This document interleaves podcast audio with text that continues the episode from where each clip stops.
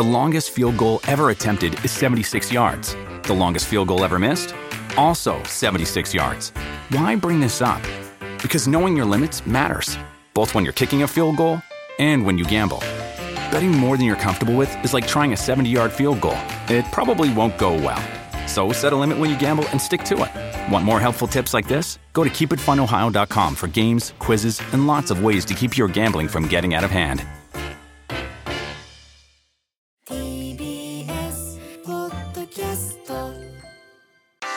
文化系トークラジオライフこんにちは、山本ポテトです。こんにちは、工藤文子です。TBS ラジオ文化系トークラジオライフの番外編ポッドキャスト、働き者ラジオ。激務から退職してお休み中の工藤文子と、連日締め切りに追われるフリーライターの山本ポテト、働き盛りの二人が仕事をめぐって語り合います。聞けばお金持ちになり、教養がつき、人生がときめきますあ。くまで個人の感想です。というわけで前回メルカリのね、調査に来ていただき、あの、いろいろお話を伺ったわけですが、うんまあちょっとこの話もしたいんですが、今回はまたゲストをお迎えしてるので、あの、ちょっとね、早速ね、行きましょうかね。そうですね。はい、はい。それでは始めましょう。第20回目の働き者ラジオ。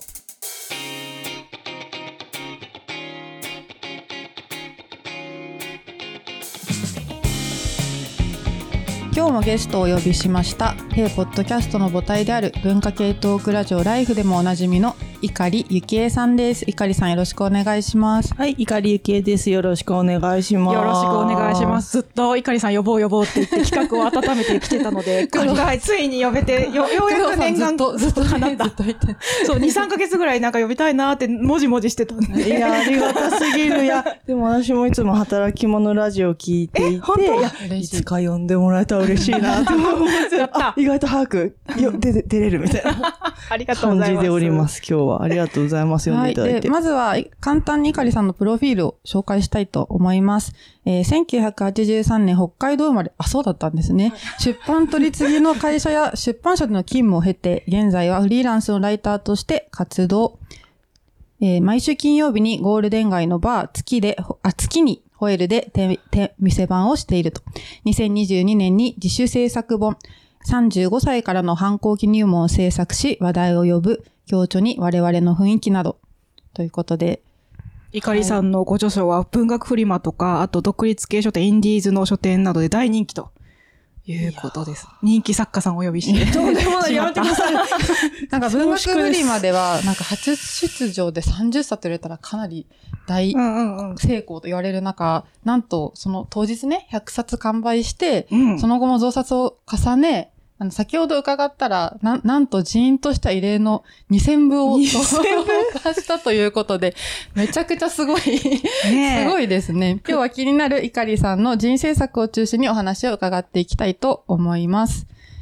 というわけで最初に、まずこの、我々今、手元にもあるうんありますけど、35歳からの反抗期入門っていう素敵な本があって、写真とかが本、なんかあの本の表紙もん。入ってるんですけど、これ出そうと思ったきっかけからまずお伺いできればと思います。そうですね、きっかけなんですけど、まあ、普段ライターの仕事をしていて、たまあ、どこかででも自分の名前で、自分の、なんていうのかな、自分の目線で見たものを書くっていうのを一冊絶対どっかでやんなきゃなっていうのがあったんですけど、うんうんうんなんか作りたいっていうより割となんか作んないといけないみたいな脅迫観念が、義務、義務感義みたいな。務感ってそうやんい。ないと絶対ダメだみたいなのがずっとあったんですけど、やっぱでも一人で一冊出すって結構勇気のいることなので、うんなかなかできなかったんですけど、なんか去年の11月に予約出せて、で、それがなんかですね、去年の2022年の11月の占いがなんか、クリエイティブ運がとってもいいです。いく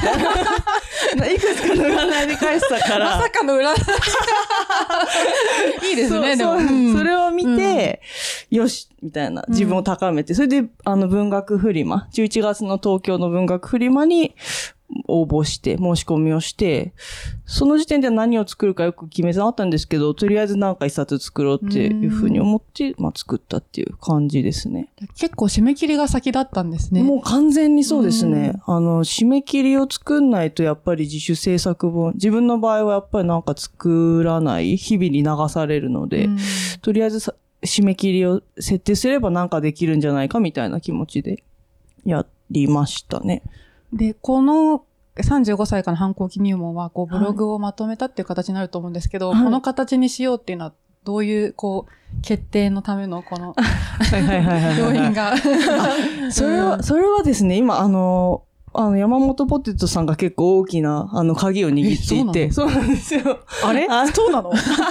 そうなんですよ。どういうこと？あの、もともとはやっぱり書き下ろしじゃないとダメだろうと思ってたんですよ。もう本当に一冊全部。だと思ってたんですけど、確か分振りの1ヶ月、1ヶ月前ってことないか、2ヶ月前ぐらいに1回、あの、ご飯一緒に。上野に行きました。上野で、ーあの、もう一つ三人でご飯食べた時に、その時で私はゼロ文字だったんですよね。その、その時点でゼロ文その字。時点でゼロ文字で。で、ポテトさんも強調、いや宮崎さんとの強調の言葉。言葉だけの記事ね準備中でそう、準備中で、いや、こっから何万字書く、書こうと思ってるんすよ、みたいなこと言ったら、あの、山本さんに、いや、無理ですよって言われて。い いね。現実的な コメントですね。いいです言われね。て、え、そっか、無理か。いや、でもとか言ってたら、いや、まあでもまあブログあるからそれまとめようかなとか言ってたら、その、ポテトさんが前に作った、あの、あーはいはいポテト元年ポテト、っていうね。そうそうそあ確かにう。ポテト元年も一度出したものをまとめて一冊にしたやつだけど、やっぱでも一冊にまとめることで全然反応が違うし、それはすごい意味があることですよ。みたいなことをおっしゃってたのを聞いて、帰り道に、やっぱブログ、まとめるのでいこうかな、みたいなふうに思い直して、あそこから本当ですか？制作を真面目に始めたっていうことがありましたので、はい。あの、ちゃんと持ってるものを活かしてて素晴らしいなってうんうん。言おうと思ったら、うん私が言ってた。ポテトさん、さすがだな。その話したかも。そうなんですよ。だから、あの、山本さんに感謝です。いやーあとタイトルがいいですよね。そうですね。タイトル。みんなタイトル聞いただけでなんか面白そうな本ですねってうん必ずおっしゃる方多いですね。ありがたいですね。なんか、本当はというか、なんとなくうっすら頭の中にはあったんですけど、はいはいこの言葉が。うんだけど本当にちゃんと自分が反抗期に至るまでのこととか、反抗期らしき時に何をしてたかみたいなのをちゃんと書いたものにそれをつけようと思ってたんですけど、もうなんか他が思い浮かばなすぎたのと、ブログがまあ確かにかい、あのブログを始めたのが本当に35歳の年だったし、まあ、使っちゃうかみたいな、今回。使ったっていう感じでした。だから全く入門書ではないから、っていうのは最初の、初めそうですね初めに最初の方にちょっともう、一番最初に白状しちゃってるっていう感じでつけてますね。あの、例えば、一、親に反抗するみたいな、なんかそういうそうことを言ってる、そうそうそうそうハウトゥー本ではないですよ、みたいな。そうそうそう。そうそうそう。ななんか、感想を見てるとたまに入門ではないけれど、みたいな感じで。感想で書いてる方がいらっしゃって、もうなんか、かたじけないなっていうか、思いましたけどね。うん申し訳ないなっていうか。そうそう編集とか、このデザインとか。そうです。あと後ろのとこにデザイン飯村さんってはいいうはい書いてあったりとかして、ちゃんとクレジットも入ってるから、だからどういう感じ、表紙もね、すごい素敵だし、はいはい。あの中の、く、組版っていうんですかね、うんとかもいい感じなので、完成度は高いなって思ったんです。ここまで仕上げるにはどういう過程があったのかを教えていただけると嬉しいです。えっと、この35歳からの反抗期入門の制作は、もう私と本当に井村さんだけが携わって、すごいミニマムな、なんていうか編成というか、でやってて、編集の方とか特にいなくて、やったんですけど、まあ井村さんもともと知り合いで、まあ自分で作るんだったら、まあ井村さんにお願いしようかなってところだけあったので、まあ夏頃にたまたまある展示で出くわした時に、もしかしたら作るかもしれないからちょっとお願いしますみたいな。あ、じゃあぜひ作りましょうみたいな。言ってくれて、うんそのなんか、すごい前向きに言ってくれたことが背中を押してくれたっていうのがあったりするんですけど、表紙もいくつかその井村さんが案出してくれた中で、ピンクのね、すごく。犬と花がすごく、いそいう感じな。ですね。で、ん自分が大体このブログ書いてた時とかの写真をうん井村さんにバーって送って、そこからコラージュしてくれたものなんですけど、この犬は吉祥寺の井の頭公園で散歩してた犬を、通りがかりの犬も。写真撮らせてくださいとは言ったんですけど、あの、ジンの表紙に使わせてくださいとは特に言ってないので、見つかったら怒られるかもしれない。まあ2000部吸ってたらあるかもしれないそうですね。うんちょっと本屋さんに置いてたらあれみたいな親って。うん。吉祥寺の本屋さんには置かないようにしてるっていう 微妙な、微妙な対策をしてますけど。あと他の本も、あの、例えば、我々の雰囲気は私はメルカリで 購入ああ、はいはいはい。したあ、りとかメッ、セージがはい、そうそう、メッセージとかつけていただいてて、こう、こうなんかテオリー以外でも、先ほど冒頭し、独立系の出版社さ、あ、本や書店さんに、あの、置いていいらっしゃったりとか、あとメルカリ、メルカリで著者、著者としてこう直販したりとかされてると思うんですけど、流通系もやってらっしゃったりとか、あと印刷とかもちろんね、手配とかもきっとされたと思うんですけど、そのあたりの、あえ営業及び販売方法の工夫みたいなところも、ぜひ教えてください。印刷に関してはもう飯村さんが、その、ちょこっと印刷っていうところ、ちょっとクレジットになぜか付け忘れちゃったのですけど、ちょこっと印刷っていうのを35歳からの反抗期入門に関してはやってくれていて、なんかそこが勝負数でも割と、あの、安くすれるよってとこで、で、最初私が、あの、150部しかすらなくて、あの、腰が引けてて、本当に、そんなにすらないんですかって言われたんですけど、でもそれでもじゃあ、安めのところがありますよってことで、井村さんが提案してくれたところでお願いしたのと、あと販売は、そうですね、あの、書店、独立系書店、いわゆる独立系書店さんは割とツイッターとかで連絡をくれて、あ、向こうから、先方からアプローチがあったってことですか？そうです。最初の方はそうで、ね、なんか、だいたいどういうことすればいいか分かってきたから、あの、余裕ができてから少しだけ営業というか、うん。あの、メールしたりもしたっていう感じで、あとメルカリは、まあ、自分で個人で直売もしたいなって思った時に、あの、匿名配送自分のはい住所と、相手の住所が分からない形でやりたいなっていうのがあって。そう、だから多分私の、私もメルカリで買ったんですけど、私に送ってるって知らない。あそうです、そうです、そうです。送ってくださってるんですよねそうそう、ふみこさんへみたいな。一応メッセージをそう毎回つけるんですけど。メッセージがあって、はいそう、これすごい嬉しかったですあね。本当著者本人から来たって思って。あ、そうそう、やったこと、そう、意外とその著者がちまちま発送、結構みんなやってると思うんですけど、うん意外と知られてないから、メッセージツイッターって割と喜んでいたり、そんなの全然やるよって思うんですけど、えーそんなことで喜んでポもらえるんテトさんをやっだってたら。やらない。やらないよ。大変じゃん。大変、大変。大変ね。そんなことやるよっていうのはすごい素敵な発いやいやいやい言や、でもさ、発言だよ。2000、うん2000部とかさ、うんそうまあ2000全だからね部、全部でじ自分で手売りしてるわけじゃないと思いますけど、でも、それでもサインしたりとか、メッセージ書いたりとか、結構ね、大変ではある。そう、だから最初が結構、あの、憂鬱でしたね。あの、さん、その、なんていうのかな。一人ラインっていうか、なんていうのかな。必要な資材を集めたりとか、その、あメルカリにするか、ベースにするか、ストアにするか考えるとか。そう、めっちゃ大こ変。そうなんです、うん。これを包むなんか透明の袋をどこで買うかとか、サイズはどうだとか、うん。そういうのを探してる時が一番なんかもううつうつとしてたんですけど、何もわからないみたいなうん。感じだって、それの一人のラインができちゃうと、あとはもうやること同じなので、そんなに困んなかったです。そう、だかそっか。もうそこはあの、はいはいはい山本さんに伝授できる部分ではあります。そんなに。伝授してほしいめちゃくちゃ鬱になるんですよ、このことをか、発想のことを考えると。そうそうそうそううそうそう。大変なんですよ、やっぱり。一回作っちゃえば、それに載せられるってことですね。そうなんですよかなり役立つ。そうねそう。人をやりたい人にとって役立つ情報だと思いますね。なんか配送もやっぱりその郵便局でもいろいろあるじゃないですか。そうんうんの U パックもあれば、うんなんかクリックポストもあるしみたいな。悩む、どれがいいんだってなる。とかレターパックとか、そう、そう、その辺が結構大変ではあるんですけど、分かればもうあとはやるだけって感じですね。レターパックに送るのが一番楽だなって私は思ってて、レレターパックにギリギリ入る部数倍だけ本屋さんに送ろうかなとか思って。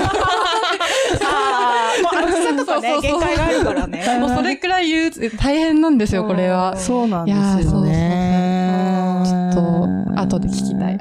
もっと詳しく、そこだけは教えられると思いますけどね。あ出版してみてどうでしたか？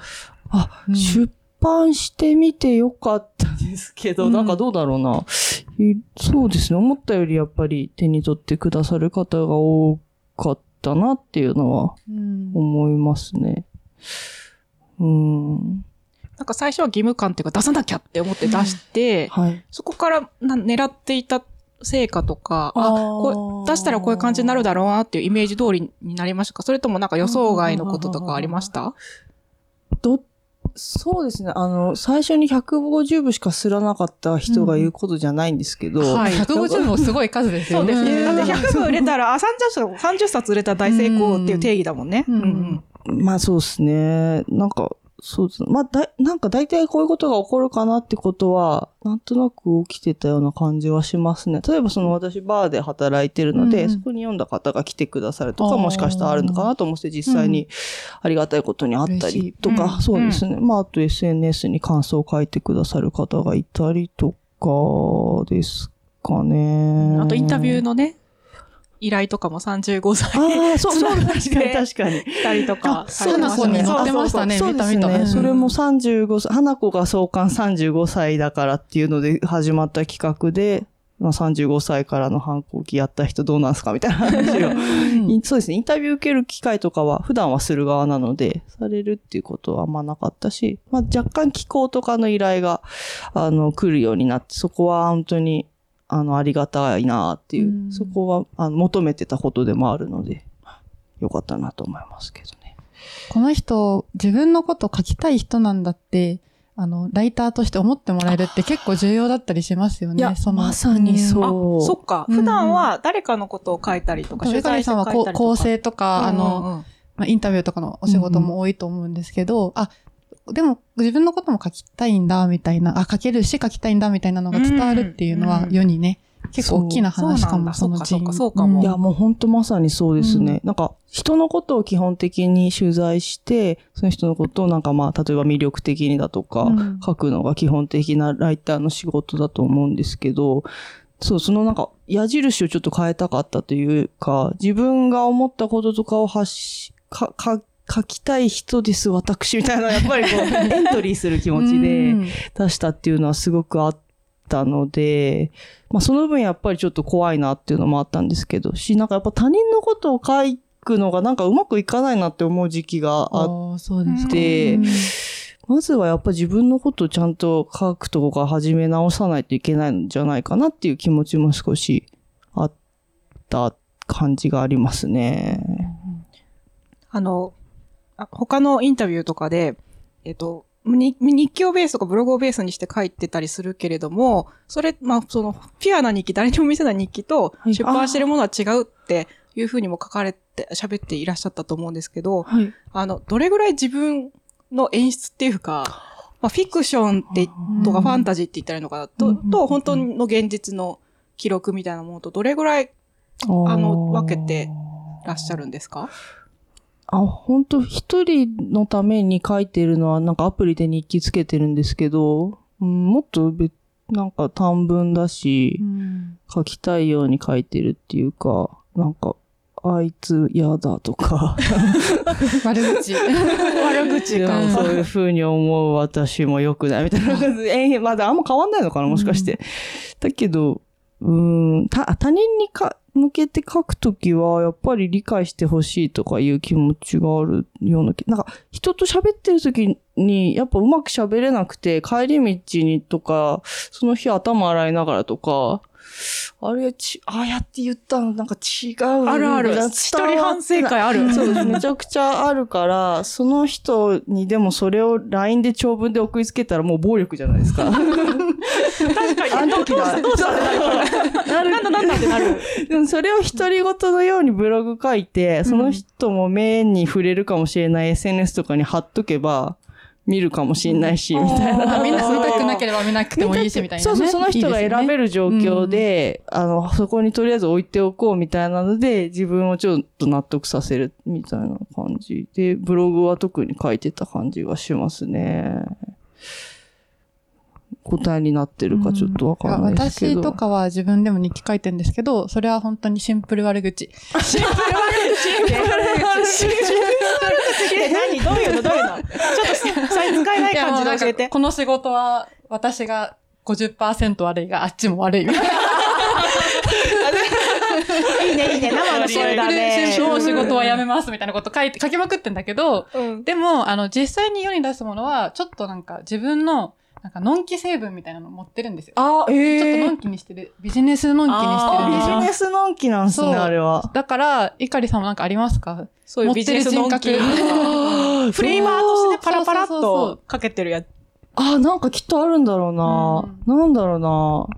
どう思われたいんだろう。え、ビジネスのんきはのんきな人だと思われた方が、ある種得だからみたいな気持ちが働いてるってことですか？なんか、あんまり、まあ、自分が読むのものんきなやつが好きなんで、まあ、ちょっと、笑えたり面白いやつがダイレクトな、あの、悪、シンプル悪口だとちょっとうってなるけど、そうそうそうそう。こに面白さとか、うん。なんかのんき成分が入ってくると受け入れやすかったりするっていうのはあるかもね。あー。あとなんか、のんきで、ちゃんと面白いのが一番かっこいいと思ってるんで、あ、美学的美学的にに美しそうそう。さとかっこよさの。なんかそういうのありますか？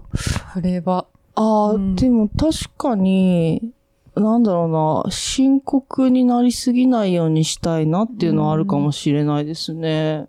でもなんかあんまり、なんていうのかな、あの、大げさにも書きたくないっていうか、うんそう、なんか、5億年ぶりになんか浅草来たみたいなこと言うじゃないですか、よく。ー。5兆円欲しいとか。5兆円欲しいとか、そういうなんか、うんそういうこ誇張がたくさんあるじゃないですか、うんうん SNS とか見てると。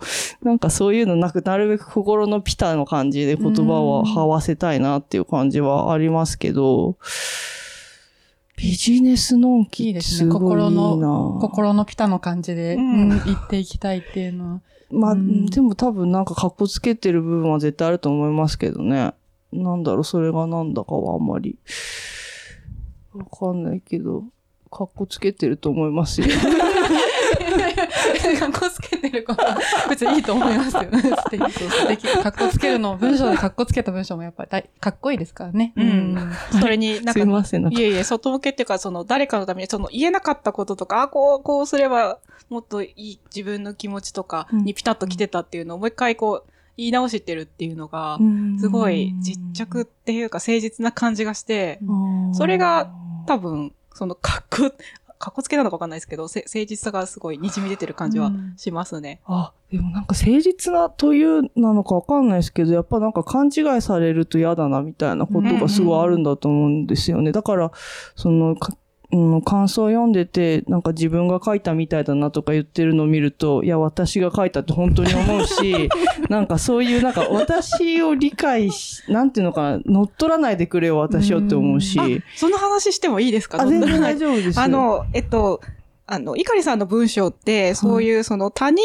からの距離の詰められ方、はいはい。あの、自分が詰めていくんじゃなくて、相手が詰められた時にどう受け身を取るかみたいなこととか、はい。あと、人を信じたりとか、まあうん逆に裏切ったり裏切られたりすることっていうのがすごいテーマになってる気がしていて、うん。例えば35歳からの反抗期入門で、ストップ深刻化っていう、に関する2つの、あの、変といいますか、あの、があるんですけど、神様の神格ですね。そうそうそうですね。うんうん。うんえっと、神様のように崇め立て祀ることとか、あと憧れられることに関しての、あの、記述が多くて、うんなんか、そういう自分、あ、ま、いかりさんどっちかって憧れられがちな人なのかなって思って、それにで対して、なんかそのファンファンタジーとリアルのこととか、あとげ幻想とか、まあ、うん。自己投影の愛先として選ばれてしまうことについて、かなりあの、いろいろ思いを巡らせた上で、いや、やっぱちょっと違うんじゃないかとか、ファンタジーを捨てて現実を見据える強さが必要なんじゃないか、みたいなことをおっしゃってたりするんですけど、そのあたり、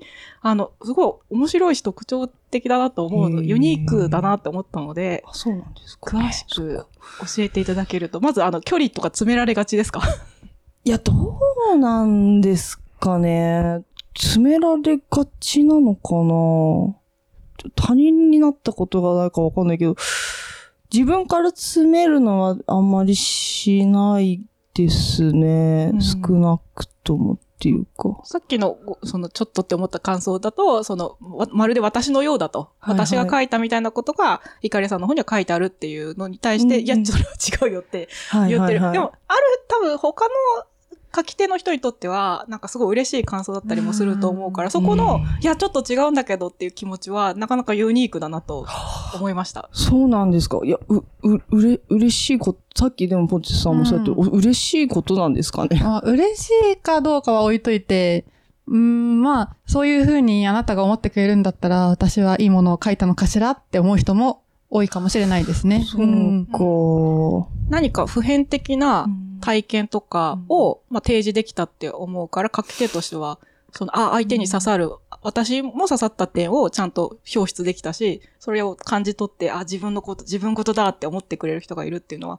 嬉しいっていう人もいて、そんなにおかしくないとうん思う。あ、なるほどな。あ、確かになんかそうか、そうか、そうか。そうですね。分かってきました。分かってきました そう、そうかそう、もしそれでれないですね。もなお、でもやっぱりちょっとなんか、うん、私が書いたのであって、あなたが書いたわけじゃないんだけどなって思うのが、面白いって。確かにそんなこと言って怒ってる人あんまりいないですね。いやいやいや言われてみれば。いやいやいや、あの、いや、成分があって、嬉しいと思うと同時に、えって思ってるとも思うんですけど、そのえって思うことを表になんか出してない人が多いから。確かに。確かに。言ってくれて、うれちょっといい、嬉しいって思う時もあるって。とでもどうしてそう嫌だなって思うのかっていうのをちゃんと言語化してる書き手さん少ないから聞いてみたかったです。なんですかね。あ、すごい、でもなんかスカ、多分好かれるのがあんまり得意じゃないっていうのはあると思うんですけど、あ、好かれることによって期待が発生するっていう風になんか。思ってしまって、その好かれたり期待発生されるっていうのもその人の思いじゃないですか。そこに沿わないといけないですかみたいな気持ちが同時発生するんですよね、自分の中で。でもそんなの同時発生させなくていいことじゃないですか、本当は。うん切り離して考えればいいんですけど、やっぱ他人は自分にを常にジャッジしているとか、常に何かの自分の自然ではないところを期待しているのではみたいな多分構えが自分の中におそらくすごくあって、だからそういう気配を感じると、こう、今、後ろに、手に構えてた。うん。なんかちょっと防御が働く感じがすごくあるかもしれないですね。うんちょっと難しいですね、説明が。いや、でもわかり、なんか、なんとなくわかる気もしますし、その気持ちを結構多くの人が SNS とかでかん通じて感じてることも多いけれども、うんなかなかその、うっていう感じが詳しく言語化されてないので、改めて言語化とか、描写してくれて面白いって思いました。なんかしきれてない感じがするんですよね、言葉にまだまだ。まだちゃんと掘っていきたいですね。こうなんとなく。なんかでも、うん、なんかもっと根源的な何かがあるような気がするんですよね、うんなんとなく。対人の、対人関係の何かにあるんだろうなって思いますけどね。確かに褒められた時に、すごいトンチンカンだった時ってどうしたらいいんでしょうね。あるあるあるある。わかるわかる。すげえトンチンカンな褒められた上で、でもこの人は私、好意的にはね。そう、好意的に言ってくれてるので。てるけど、で、なんか嫌なこと言われたら、はぁみたいな感じでいけるけど、ななんか褒められた時って難しいよね、みたいな話もちょっと似てんのかなって思いましたね。そうですね。なんか、あんまり身近に思わないでくださいみたいなことを結構 思うときとかもあんまり親しみやすく思わないでください。思わないでくださいみたいな。でもそれも自分の中で全然言われて、ね、今回お二人に呼んでいただいたとか、本当になんか素直にすごい嬉しいし、そこのなんか自分の中でもなんか、嫌な差別が発生してる気がするんですよ、本当は。まあ、知り合いと知り合いじゃない人とかね。そうです、そうです。ん多分自分の中の恐れ、なんかし、そうです。そこかなりあると思うんですよね。知らない人に言われてもとかなのかなちょっとわかんないですけどね。でも多分そこには自分の、なんかあの、すごい、コンプレックスとか、あとすごい、本当差別感情とかなんかある気がする。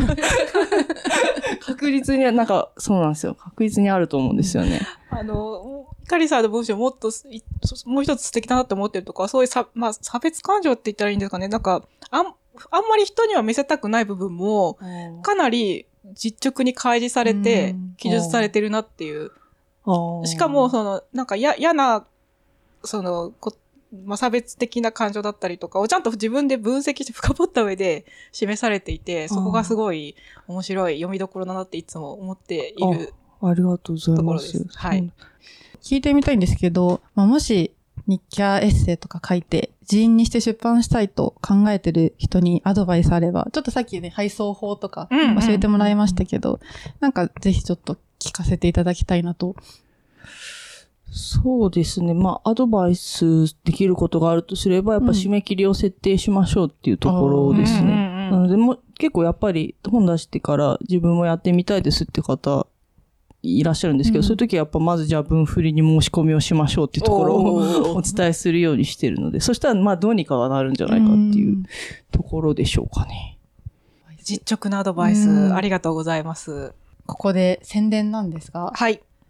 11月11日土曜日に東京流通センターで、えー第37回文学フリマ東京が行われますと。いかりさんが去年出した、はい。あの、文振りのうん1年後のやつですね。で、そこで TBS ラジオがブースを出しますと。そして、なんとそこで我々の母体である文化系トークラジオライフの陣を発売することが決定しましたと。イエーイいやーこれは塚越健二さんがうん。ほぼ編集長となり、今すごいまとめてらっしゃって、えっ、と、我々もね、寄稿しております。はい。でこうしてます。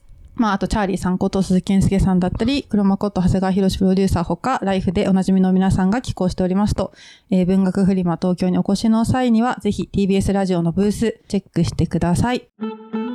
働き者ラジオは皆さんからの感想や質問を募集しています。お便りはメールアドレス life.tbs.co.jp まで、題名に働き者ラジオと書いてメールをお寄せください。SNS へのコメントも大変励みになります。ぜひ、ハッシュタグ、ライフ954をつけて投稿してください。ここまで聞いていただいてありがとうございました。お相手は工藤文子と、山本ポテトと、碇ゆきえでした。さようなら。